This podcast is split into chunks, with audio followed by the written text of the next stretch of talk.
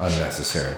So I'm a grammar nerd. I like grammar. Um, let me, I'll, I'll, explain a bit more about the perfect. So English really only has one past tense, and then we use helping words to try to to try to sort things out. Greek. Um, and I, and I don't want to give the impression that Greek is like magic and it changes everything. The, the best description I can give between like Greek and English is that when you're watching a YouTube video and you turn up the resolution, the English grammar could have a couple of ways it could go. You could take it, and oftentimes Greek just narrows it down. It's more like high def. So it's rare that the picture radically changes. But the precision and the, and the verbal force frequently can become more precise and more clear. And so um, Greek has got at least three past tenses, if you want to count the pluperfect, four. And so the perfect tense, which is also the, the least common, which also suggests that when an author uses it, they're, trying to make a point, is uh, the past completed action with an emphasis on the current or ongoing effects. Um, I had a Greek professor who would have us translate it, and, and not that this is how a translation should translate it. He wanted us to make sure we got this. He would translate it in the state of having been. So, Jesus from the cross, it is finished. He would have us translate, it is in the state of having been finished. And the, the point of the attention is the current state. It is currently in the state of having been finished. Much in the same way that if I show up to, for the final exam, I say, don't worry, I've studied. The emphasis is my current preparedness. Or if I'm walking into, uh, you know, they've got typhoid fever, don't worry, I've been inoculated, I've been vaccinated, you know. And the emphasis is on the current preparedness, the current uh, preparation that I'm in, enjoying because of the past completed activity. So Jesus says to them, You, use um, my Greek professor's um, translation, are in the state of having sent to John. And his point is there's an ongoing consequence. It's not just you did it in the past, you did it in the past. And I think the implication is, and you're culpable for that now. You can't get you can't know you can't pretend you don't know what you know. And John is in the state of having testified. His testimony is, is enduring as well, which is part of what John, the gospel writer, is pointing out. Is John's testimony was so consistent, so on many occasions and public that it's established. And the, the, the, bad guys in our story, the Pharisees, sent people to interrogate him. They had nothing to say. They didn't censor him. They didn't shut him down. And so after being examined, and he continues his ministry, it's, it's, it's been tested. It's established testimony, right? He's gone on the record and he's been cross examined, and his testimony endures. And so Jesus is pointing to that as part of their culpability of, look, fair enough that you don't take me my own word, but you guys sent to John, and you know what he said is, is kind of, I think, what Jesus is saying. So, anyway, that's, that's a bit more about the Greek grammar. I, I, I hesitate at times to bring up Greek because I don't want to give the impression that you know your, your English Bibles aren't good. and You need to read Greek, but occasionally there's some nuances that that I think are are, are interesting. But hopefully you do too. But okay, questions, thoughts on anything we covered this morning? Isla, no, no micro, microphone, Isla. The, the six or seven people listening to the podcast really are thankful. Can you explain or elaborate on the part where Jesus says, "What I've seen my Father do, I do"? Sure. Sure. So you're talking about verse, um, let me get there, um, 518 or 19? Is it 519 you're talking about? Um, um, yeah. 19, 19, yeah, okay. So Jesus says, Truly, truly, I say to you, the Son can do nothing on his own accord, but only what he sees the Father doing. For whatever the Father does, the Son does likewise. For the Father loves the Son and shows him all that he himself is doing, and greater works than these will he show him, so that you may marvel. Okay, so the word picture Jesus is using, uh, it would have been common to the first century Jews. And I am freely ripping off D.A. Carson because I could try to use this analogy and make it my own, but it, you, if you heard D.A. Carson give it, you just realize how lame I was being. So I'll just, no, no, no, you could be like, well, he used Stradivarius, I gotta use something else. No, the, the picture is, and especially in a world where people regularly, um, regularly take up the occupation of their parents, then who do you learn the job from? You learn from your parents, your father, most likely. Um, which is why in the Gospels Jesus is in some places called the carpenter's son, in other places the carpenter. the likelihood that people in Jesus' day would take up the same family profession would probably be above 80%. That, that would be the default, the norm. And so Jesus is elaborating in what categories he's using sonship. And, and we, we have the expression like father, like son, chip off the old block. That's more the idea than our sort of CSI notion of paternal um, fatherhood. Even though Jesus will explain there is a sense in which the father generates or enlivens the son. Um, so the, the picture then would be this of Jesus saying, Everything I say and do, I do in response to what I see my Father doing. Nothing, I mean, again, in, in our culture that, that celebrates individualism and authentic and you be yourself, don't be fake, don't do what other people, be the genuine you. Jesus, literally the Greek, I can do nothing from myself. Reaches, Jesus reaches in his bag of self to find things to do and it's empty.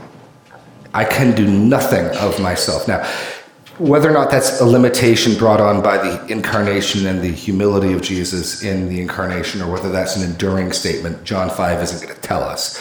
But at the, at the time Jesus says this, it's certainly true. He can do nothing of himself, but only what he sees the Father doing. So everything he does then is, is set to be in response to the Father. And then the Father, and this, this is getting back to the notion that Jesus is not in competition with the Father. He's not setting himself up as an alternate God. The Father, like any father teaching his son the family business, delights to show him all that he himself is doing. And so the, the picture would be, and Carson uses a Stradivarius senior showing his son how he gathers the wood and how he dries the wood and how he makes the paints and how he stains the wood and how he carves it and how he puts the violin together. And the son is not you know, trying to innovate and make bold new way. He's doing exactly the way he's learning the business. He's imitating his father perfectly. And so the father, so that the rationale is this nothing that Jesus does comes from himself, but he sees only what he sees the father doing. But then the next step is he sees everything the father is doing. There's no activity the Father does that he does not reveal to the Son. And so, therefore, Jesus perfectly and fully reflects everything in the Father. So, you and I, the Beatitudes, blessed are the peacemakers, they shall be called children or sons of God. And, and, and the rationale there is not justification by peacemaking, but rather to the degree you make peace, you bear the image of the ultimate peacemaker God, like father, like son. You're taking on the image of your father. Jesus does that in every sense perfectly. You and I can be godly, but you'll never make a, contra Mormonism, you'll never make a universe. Jesus did. You'll not raise the dead and judge them. Jesus will. And so when Jesus says he perfectly imitates the Father, he means, and, and that's part of what he's saying. So the statement, I can do nothing of myself, is a limiting statement. But then, when he says he only sees, does what he sees his Father doing, he makes it clear he means everything his Father is doing. Um, you and I can be godly and imitate God, and there are many ways in which you and I cannot imitate God because we simply cannot do what the Father is doing. Um, we can imitate him in ethical categories. We can imitate him by being truthful. We can imitate him by showing loyal, steadfast love. But we're not going to imitate him by um, raising the dead, or creating worlds, or upholding the universe, or things like that. Jesus does and is. And so, to get back to your point, Al, he's just declared himself the Son of God. He's beginning to give these Jews in Jerusalem and us some understanding of what he means by that claim. What exactly are you claiming, Jesus? Well, he's at least claiming, I'm like a dutiful son whose father delights in showing him all that he does, and then I respond by doing it. And then he makes it clear, and the father's intention is that this happen, just like a father's proud and pleased when his son takes up the family business and is doing it well. Now the Father wants the Son to be put on display that all might honor him.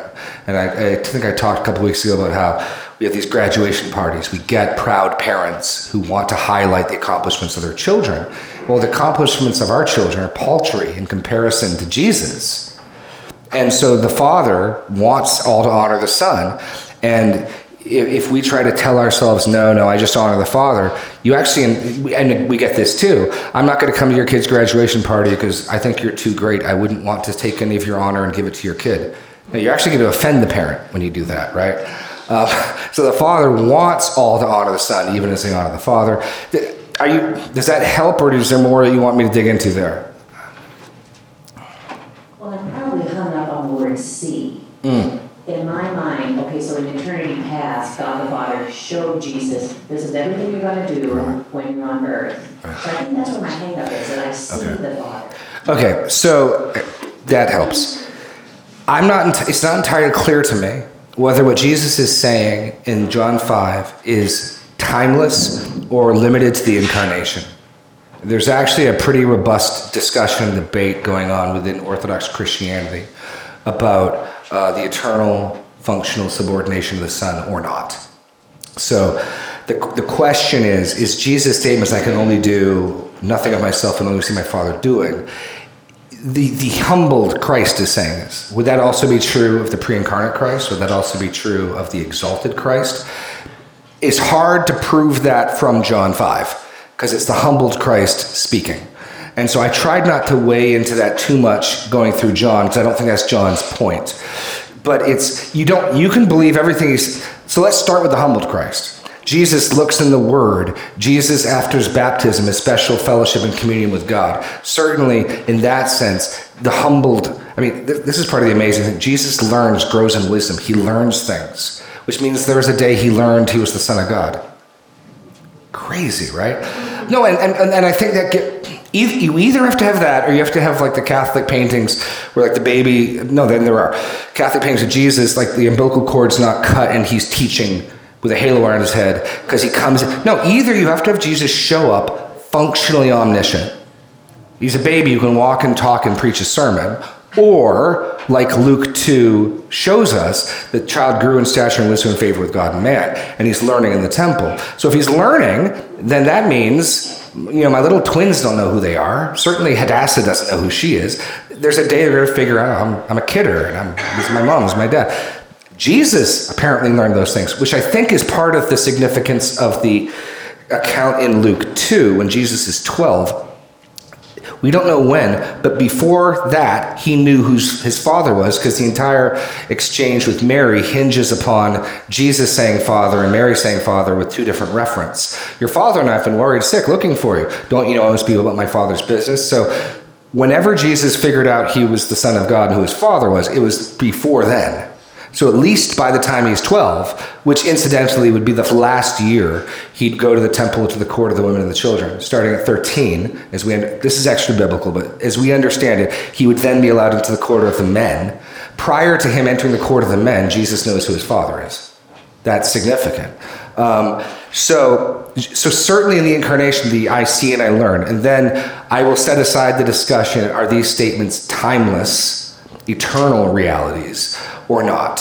Um, and if you say they are timeless and eternal, then in some sense, these are things you can't get behind. And, and, and theologians have categories for eternal generation and eternal revelation. And, okay. But in John 5, the humbled incarnate Lord is speaking. And certainly, if you think and limit it to the incarnation, I think it's easier to wrap your head around.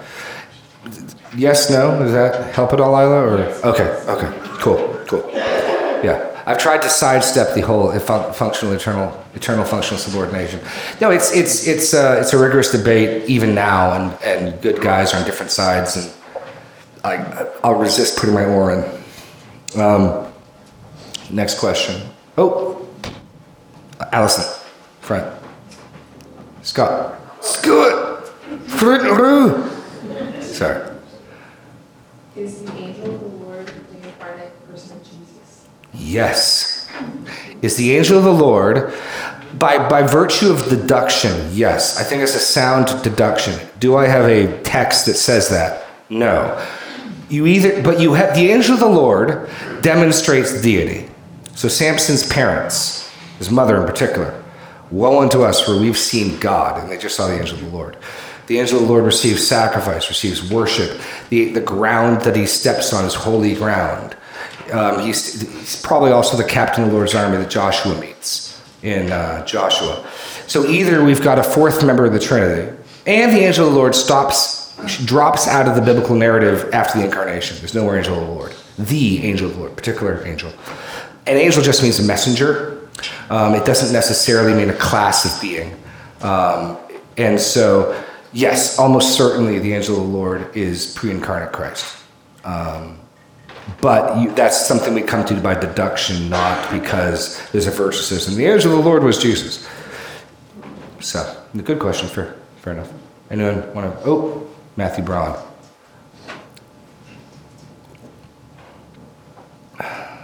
So, an argument that I hear on occasion is how do we know that Jesus is really claiming like actual sonship? Because you see in all throughout the Old Testament, there's different places where um, God is referred to as, you know, the Father. Like um, you see it in Deuteronomy and Isaiah and Malachi and um, Chronicles, like where that kind of verbiage exists. And then when you see later in John, even I think it's John 17. Correct me if I'm wrong. Um, Jesus is praying. He's like, just as you are sons of God. And so I've heard the argument that people are positive. Which verse in 17 are you talking about? I think chapter 17. Where in 17? I need to look it up. I read it Do that. last week. So I'm hoping you can correct me. Okay. It's like a prayer. Yeah. No, Jesus, Jesus will. I mean, he teaches his disciples to pray, Our Father in heaven. That is a radical development. Um, I'm not aware of David ever calling God Father. I'm not saying. No, no, no, no, no, no, no, no, let me, no, no. I'm giving you time while you look in John 17, Matthew. I'm giving you cover. You're welcome. Okay, sorry. You're, you're welcome, Matthew. No, sorry. Uh, sorry. No, no. Um, Solomon, in his temple dedication prayer, can refer to God being the Father of Israel. I'm not aware of any Old Testament individual individually calling God Father. That, that is a radical claim. But I'll let John, the gospel writer, define what he means. And so when Jesus says, My Father works until now and I am working, he then says, giving us the understanding, for this reason the Jews were all the more seeking to kill him because he had called God his own Father, making himself equal with God. And then what Jesus says following doesn't back off that, no, you've misunderstood me, I'm not claiming equality with God. He makes declarations such as, there's going to come a day where every dead person is going to rise from the grave and they hear my voice and I'll judge them. I mean, but so, so I would say that John, the narrator, tells us the significance to get from that. So you're right. Just saying, just calling God Father is not a claim to deity. Fair enough. In this instance, it is because the argument is they he okay. So he, he heals the man with a mat. The man is notoriously lame. Um, he's been lame for thirty. How many? oh, let me get my Bible here. Um, let me get back to my chair. Um, hold on.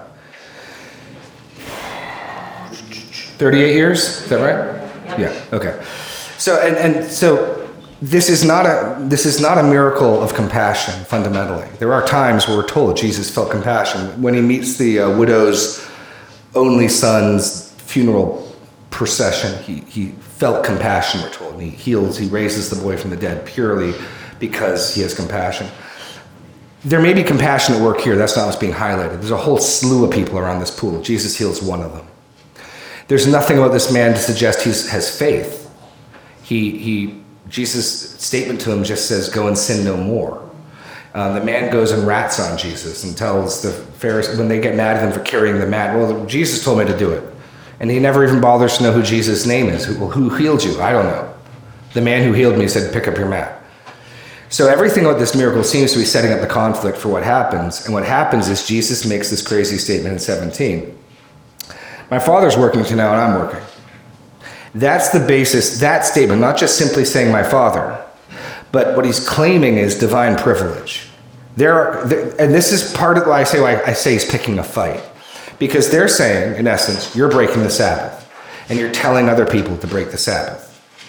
Keep, keep your finger here. Go to John seven, and in John seven, Jesus answers this charge differently. In John 7, the way Jesus answers this charge is um, okay, um, let's go to 19.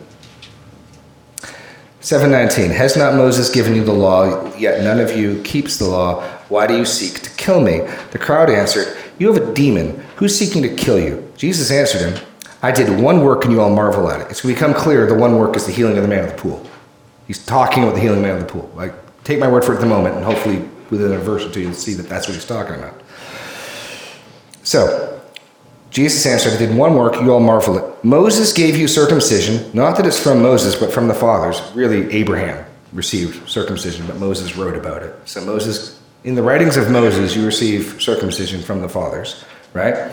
Um, and you circumcise a man on the Sabbath, which is to say, even though the Sabbath is holy and you're not to do any work on it, if the eighth day is a Sabbath, guess what you do? You go ahead and circumcise anyway. So Jesus is noting within the law itself, there's an obvious hierarchy of some things being weightier than other things and some things giving way to other things. Right? So he's, the argument he's making is you guys recognize this. Therefore, verse 23 if on the Sabbath the man receives circumcision so that the law of Moses may not be broken, are you angry with me because on the Sabbath I made a whole, man's whole body well? Jesus' argument here is along the lines of I'm not really breaking the Sabbath, guys, am I? Really? Seriously? That's what you, you're getting hung up on? If you can recognize within the law a priority such that you circumcise on the eighth day, and if the eighth day is a Sabbath, you still circumcise, how much more can I heal a man on the Sabbath? Do you really think I'm breaking the law? Now, if Jesus had made that answer in five, no one would be trying to kill him. They would not be trying to kill him if he gave this. So the fact that Jesus can answer the charge, Sabbath breaker, two different ways, is part of the reason why I say in five he's picking a fight. He gives the far more controversial and the far more polarizing answer. Okay? So what's his answer in five? God works on the Sabbath, so I do too. That's his answer in five.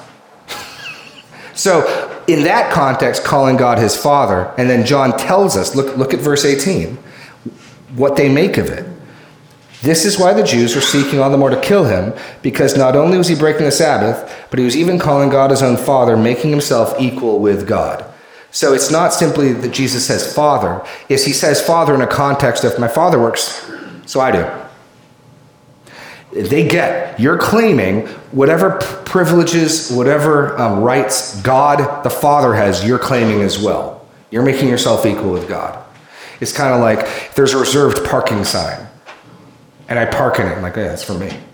I'm claiming the privilege to park there. If I'm going through the staff entrance only, you know, you know different places have different boarded off zones. I'm cl- Jesus is claiming, my father works on the Sabbath, so I do. And they, they don't misunderstand. And then when they want to kill him, he doesn't back, back it down. He doesn't say, no, no, you guys have really misunderstood me. After all, can't we all say in some sense we're all sons and children of God? He's like, no, I'm going to judge the living and the dead. That's what I'm going to do. All, I mean, just the claim in just the claim in 23, Matthew. The Old Testament's abundantly clear. God does not share His glory with anyone. He is jealous. His name is jealous, right? The Father wants all to honor the Son. To what degree? Just as they honor the Father. The same honor the Father receives, the Father intends for the Son to receive. Right there, that's a claim to deity. Or God's an idolater. You, can't have a third option. If God the Father intends for the Son to receive just as much glory and honor as he has, he's either an idolater or Jesus is God. There's no third option, right? So, so I think there's a lot of, it's not simply he calls God his Father. He calls God his father and then in doing so claims the same privileges God has. That's the claim to deity. And then Jesus spends the rest of this time not saying, no, no, you've misunderstood me. I didn't really mean you, you've taken me too far. He actually doubles down.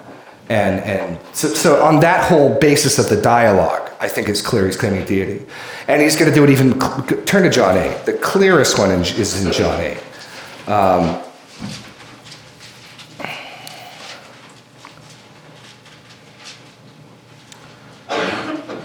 Verse 56 Your father Abraham rejoiced that he would see my day. He saw it and was glad. So the Jews said to him, You're not yet 50 years old, and have you seen Abraham? Jesus said to them, Truly, truly, I say to you, before Abraham was, I am. And they don't misunderstand that one either. So they picked up stones to throw at him. They understand he's just taken the name of God revealed at the burning bush and taken it upon himself. Yahweh, I am who I am. That's how the Greek would translate it, ego eimi. Um, and so, I mean, to me, like, if there's any question, that's the, that is the, No, no, he's taking the divine name, God's covenant special name, and he's applying it to himself plainly, and everyone gets it because they want to kill him because they think he's a blasphemer. So I'm not being like trying to read some super like you know subtle reading it. Like it's pretty like they try to kill him. Like they get it, um, and that's the charge of blasphemy they're that's gonna, they're going to use to, to crucify him. Um, so, do you want to go further with that, or if I answered I it? like, what's a good way to counteract that point? That gets me there. There you go.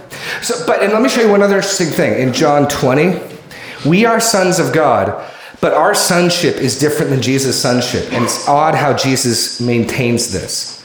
Um, John 20, where is it? Um, it's Mary Magdalene. Where is it? Yeah, there it is. Um,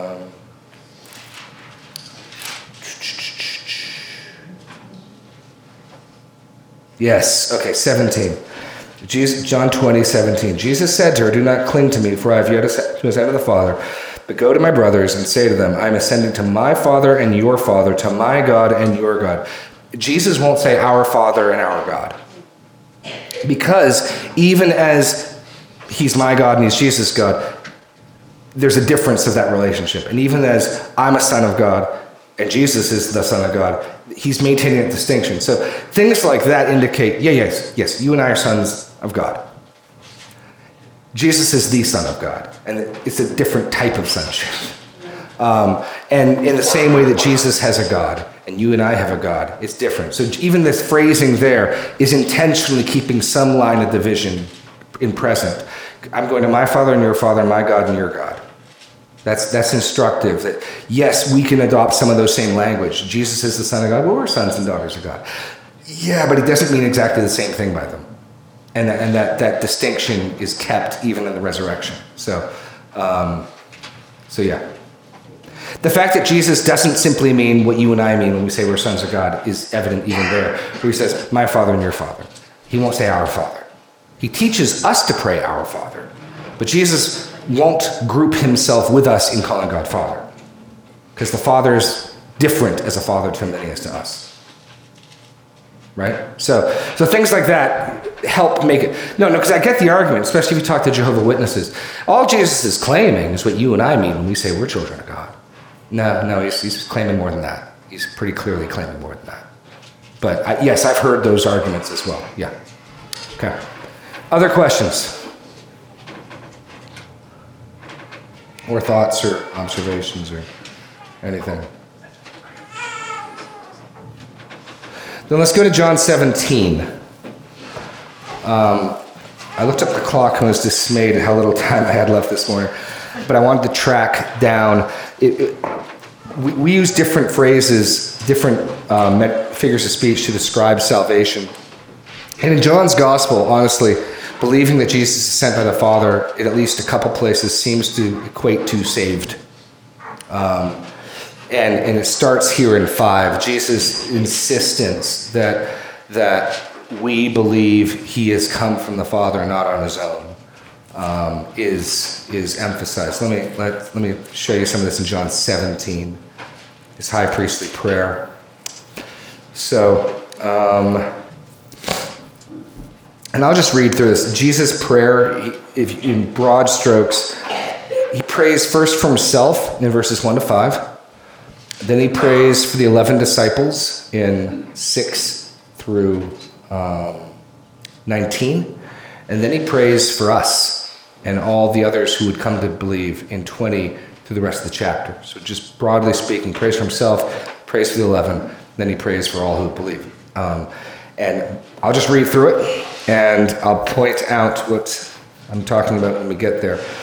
So we, we, we read the first five verses this morning, so I'll pick it up in six.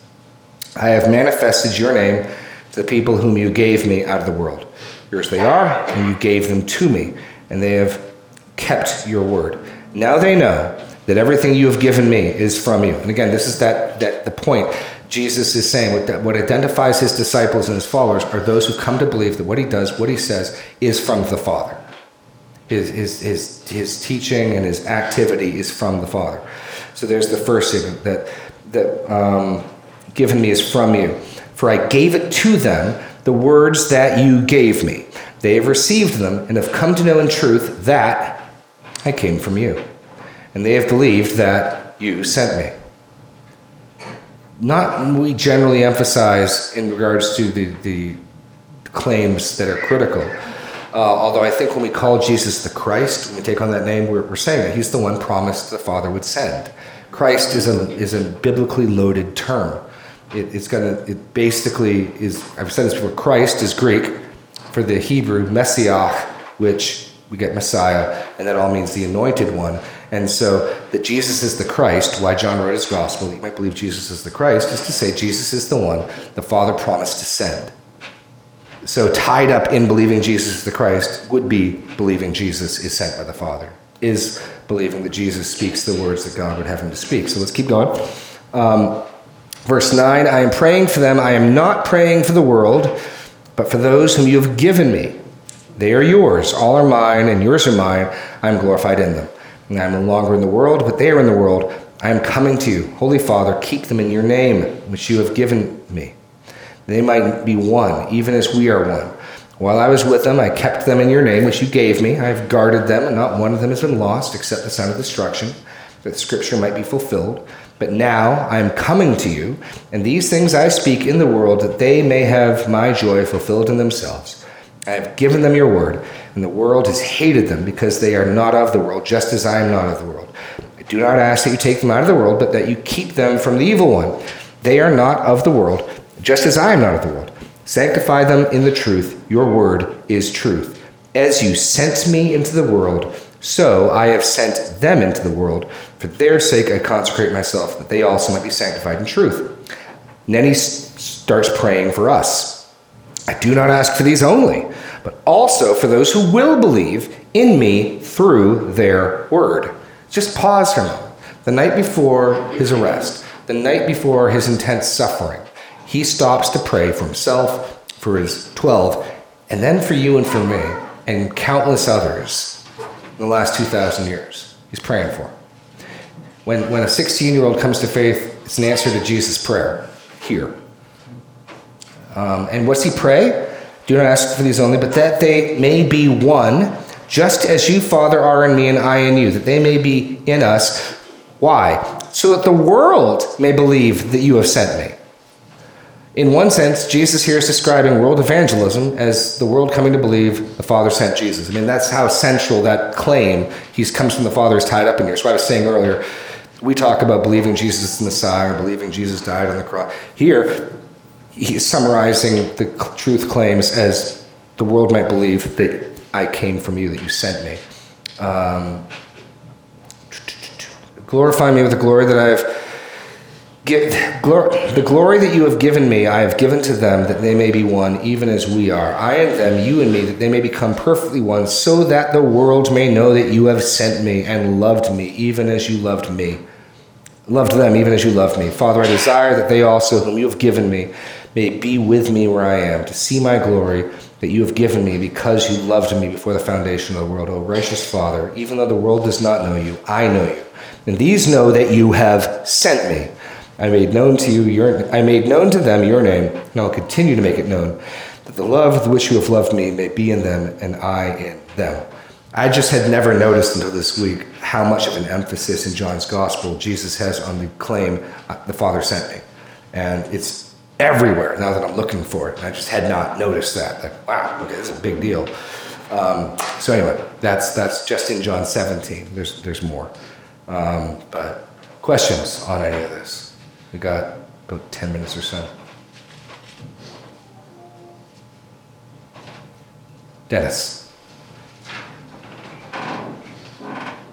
It's not really a question, but I, I was looking at John 17 too, that uh, Jesus, uh, you know, that's another claim that he was God in verse 5. Now, Father, glorify me together with yourself with the glory which I had with you before the world was. That's pretty uh, a broad claim that uh, a little different than any of us could say. That, you know, obviously he was God and he's always existed with the Father. Yeah. And knowing God the Father and His Son, he says, is eternal life. So you can only know the Father by knowing the Son and vice versa. So it's, that's a pretty good claim there about his deity, isn't it? Uh, no, it absolutely is. It absolutely is. And let me let me make one other point. Any other questions, or can I make a point? Okay, John 10. Go to John 10. Um, if you were wondering why did I think, because remember I said I argued that uh, when Jesus says, "If my testimony, if I testify only concerning myself, my testimony is not true. There's another who's testifying," and I said that other is not John the Baptist, but the Father. The reason for that, part of the reason, is he makes the same point here in John 10 and it's clearly what he says there. Um, let's see, where is it? Um, yeah, there it is. Okay. So, starting in verse 27 My sheep hear my voice, and I know them, and they follow me. I give them eternal life, and they will never perish. No one will snatch them out of my hand. My Father, who has given them to me, is greater than all, and no one is able to snatch them out of my Father's hand. I and the Father are one. The Jews picked up stones again to stone him. Jesus answered them, I have shown you many good works from the Father. From which of these are you going to stone me? The Jews answered him, It's not for a good work that we're going to stone you, but for blasphemy, because you, being a man, make yourself God. There again, Matthew is, they understand what he's like. Yeah. Um, um, let me jump down to, but where does he, okay, hold on a second. Where's the part where he says, if I testify concerning myself? It's right in here, and I'm missing it. Um, 46? No, there's, no, there's no 10. 36. Um, yes, sorry. Do you say of him and the Father consecrated and sent into the world, you're blaspheming because I said I am a son of God?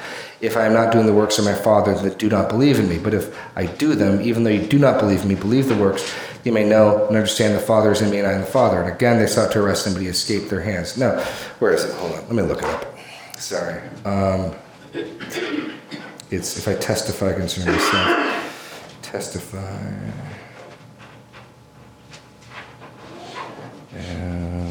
John 10. Hold on. Should have had this written down. I'll find it. Here we go. Um,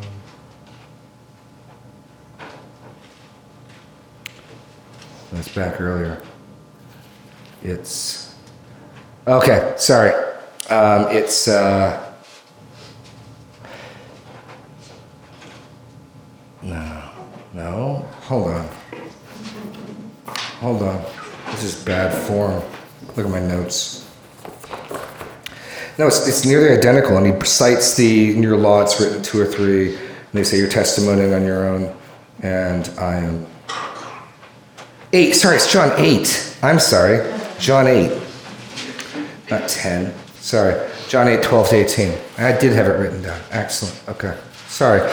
You'll see how close the, the context is. It's almost a similar discussion. Um, Jesus spoke to them, saying, I am the light of the world. Whoever follows me will not walk in darkness, but will have the light of life. So the Pharisee said to him, You're bearing witness about yourself. Your testimony is not true. Jesus answered, even if I do bear witness about myself, my testimony is true. For I know where I come from and where I'm going. But you do not know where I come from or where I'm going. You judge according to the flesh. I judge no one. Yet even if I do judge, my judgment is true. For it is not I alone who judge, but I and the Father who sent me. In your law it is written that the testimony of two people is true. I am one who bears witness of myself, and the Father who sent me bears witness about me. So in John 8, there's only two witnesses Jesus and the Father. And so I kind of view in John 5 the same thing. There's Jesus and the Father, and then we're to understand the Father's witnesses through John the Baptist, the Father's witnesses through the works that he gave Jesus, and the Father's witnesses through his own verbal testimony. And the Father's witness is through Scripture. We'll get to Scripture next week. Um, but the similarity of the context and the fact that Jesus is just citing two confirms to me the notion that when he says another is testifying, John the Baptist then is kind of an aside in John 5 um, he, that he says because he wants them to be saved. You, you, guys send and talk to him. This is some firsthand knowledge you guys have. Um, but ultimately, he's just looking to his father to validate him. Greg in the back with five minutes. John, John 5, verse 31 says, If I alone bear witness about myself, my testimony is not deemed true. And then in, in John 8, we just read, even if I bear, this is John 8, 14, even if I bear witness about myself, my testimony is true. For if I, for I know rather where I come from and where I am going, but you do not know where I come from or where I am going. Can you speak on those two? Sure. Keep going where he actually cites Deuteronomy. He cites Deuteronomy 19. And that's when we get to his test. He gets back to the notion of testimony. Verse 18 Right. I am the one who bears witness about myself, and the Father who sent me bears witness about me. And that's after citing um, verse, uh, wait a sec, verse 17. In your law it's written the testimony of two people is true. So that's why the alone is critical. If Jesus only testifies, it's not true. And then here Jesus says, My testimony is true, but I'm not testifying alone. Your law says the testimony of two people is accepted. So it's me and the Father. There's, no, there's no contradiction. He just doesn't get to the Father initially. He starts with, I know where I come from and I know where I'm going. And, and then by that alone, you might think he is saying, just take my word for it. But then he cites Deuteronomy and he adds the second witness. And then he says, now we got two, so now we're good. So it's just the fact that he delays getting there, right? Yeah, that's fine. I, Okay. I kind of like the idea that Jesus doesn't need another testimony. It's almost kind of like, um, and, and I'm not, this is kind of what you said, the alone is present in five, it's not present in, in eight, and then he goes further to say that the Yeah. Father is also the other Right. uh, one testifying. Um, but it, it kind of reminds me of God doesn't swear by anything else. You know? He swears by himself, swears yeah. by- So, so Yeah. it's almost like even if Jesus wanted to say that, Yeah. it seems legitimate. No, no, it, it does. It does. And, and part of this is his own condescension. He, especially now, given honor and glory, does he need multiple witnesses? No. But he gives it anyway. Um, and this gets back to John 7 17. Like, there's legitimate inquiry, right? If anyone's will to do the Father's will, he'll know if this teaching's from God. And so when I witness talk to people, like, yeah, sure, investigate, look into this. John's making an, John uh, clearly is making an apologetic purpose in this book. These have been written that you might believe. So read it and size it up. And, and John wants you to come to a certain conclusion. And so that's all fine. And it's not just, well, Jesus is Lord and he commands you repent. Right. Even in, in the apostolic preaching in Acts, he's furnished proof for this by raising them from the dead. He has appointed one man through whom he will judge the living and the dead. And he's furnished proof for this. This is at Mars Hill by raising him from the dead. So even the apostolic preaching isn't simply raw claim to authority, but they'll point to evidence. Um, there's a sense in which he doesn't need. When, when Jesus shows up at the second coming, there's not going to be like, let me show you my credentials. He's going to speak. A sword's going to come out of his mouth, and that's going to be the end of it. Like, you- you're right. There's a sense in which he has the authority. He doesn't need to do that. Look at the kindness Every John Till of. Right. Look at the kindness, the condescension. And part of this is to condemn the guilt of unbelief. No one's going to be able to say, well, I, I would have liked to believe, but there just wasn't credible evidence. There just wasn't enough to go on. And so I was left unsure. Like part of that is, is to silence every mouth. Um, but no, I, I get your point. Fair, fair enough. But in, in John, with the Jews, Jesus is, I mean, and, and think about it this way go, go to Deuteronomy 18. Um, I had it in the notes, and we didn't have time to go there. But Deuteronomy 18, we get the credentials on which you receive a prophet or not. So this is this is uh, the prophet like Moses who's going to get raised up. Verse 15 The Lord your God will raise up for you a prophet like me from among you, from your brothers. It's to him you shall listen, just as you desired of the Lord your God at Horeb on the day of the assembly, when you said, Let me not hear again the voice of the Lord my God, or see his great form, fire anymore, lest I die. The Lord said to me, They are right in what they have spoken. I will raise up for them a prophet like me from among their brothers, and I will put my words in his mouth, and he shall speak to them all that I command. And whoever will not listen to my words that he shall speak in my name, I myself will require it of him. We, we saw that get brought out in, in chapter 4 with the woman at the well. But then, look at 20. But the prophet who presumes to speak a word in my name that I have not commanded him to speak, or who speaks in the name of other gods, that same prophet shall die. And if you say in your heart, How may we know the word that the Lord has not spoken? So here's the question How do we know if Jesus is a true prophet or not? Um, when a prophet speaks in the name of the Lord, if the word does not come to pass or come true, that is a word the Lord has not spoken. That prophet has spoken it presumptuously, and you need not be afraid of him. So even even in 18, the notion of like testing a prophet, no prophets just just take my word for it. Here's a here is biblical criteria to identify true and false prophets. So it's it's in one sense, God could just send a prophet and you listen to him. But God has told, because God has bound himself to his word, now it's completely legitimate to say, okay, um, let's see your, I mean, in a righteous way, not presumptuous way, like, okay, we need, we need some proof. We need, we need to see this. Um, we need to see you, your prophecy come true, and then we can receive it. Which is part of why Jesus is rounding the corner to, at least for these people, it's, it's, they're making excuses. They're not sincerely confused. Um, which is why he's going to start condemning them. It's, they're guilty. They ought to know. They, they, in a sense, do know, right? So, anyway, we're at time, ladies and gentlemen. Thank you. I'll stick around for a few minutes if you want to chat.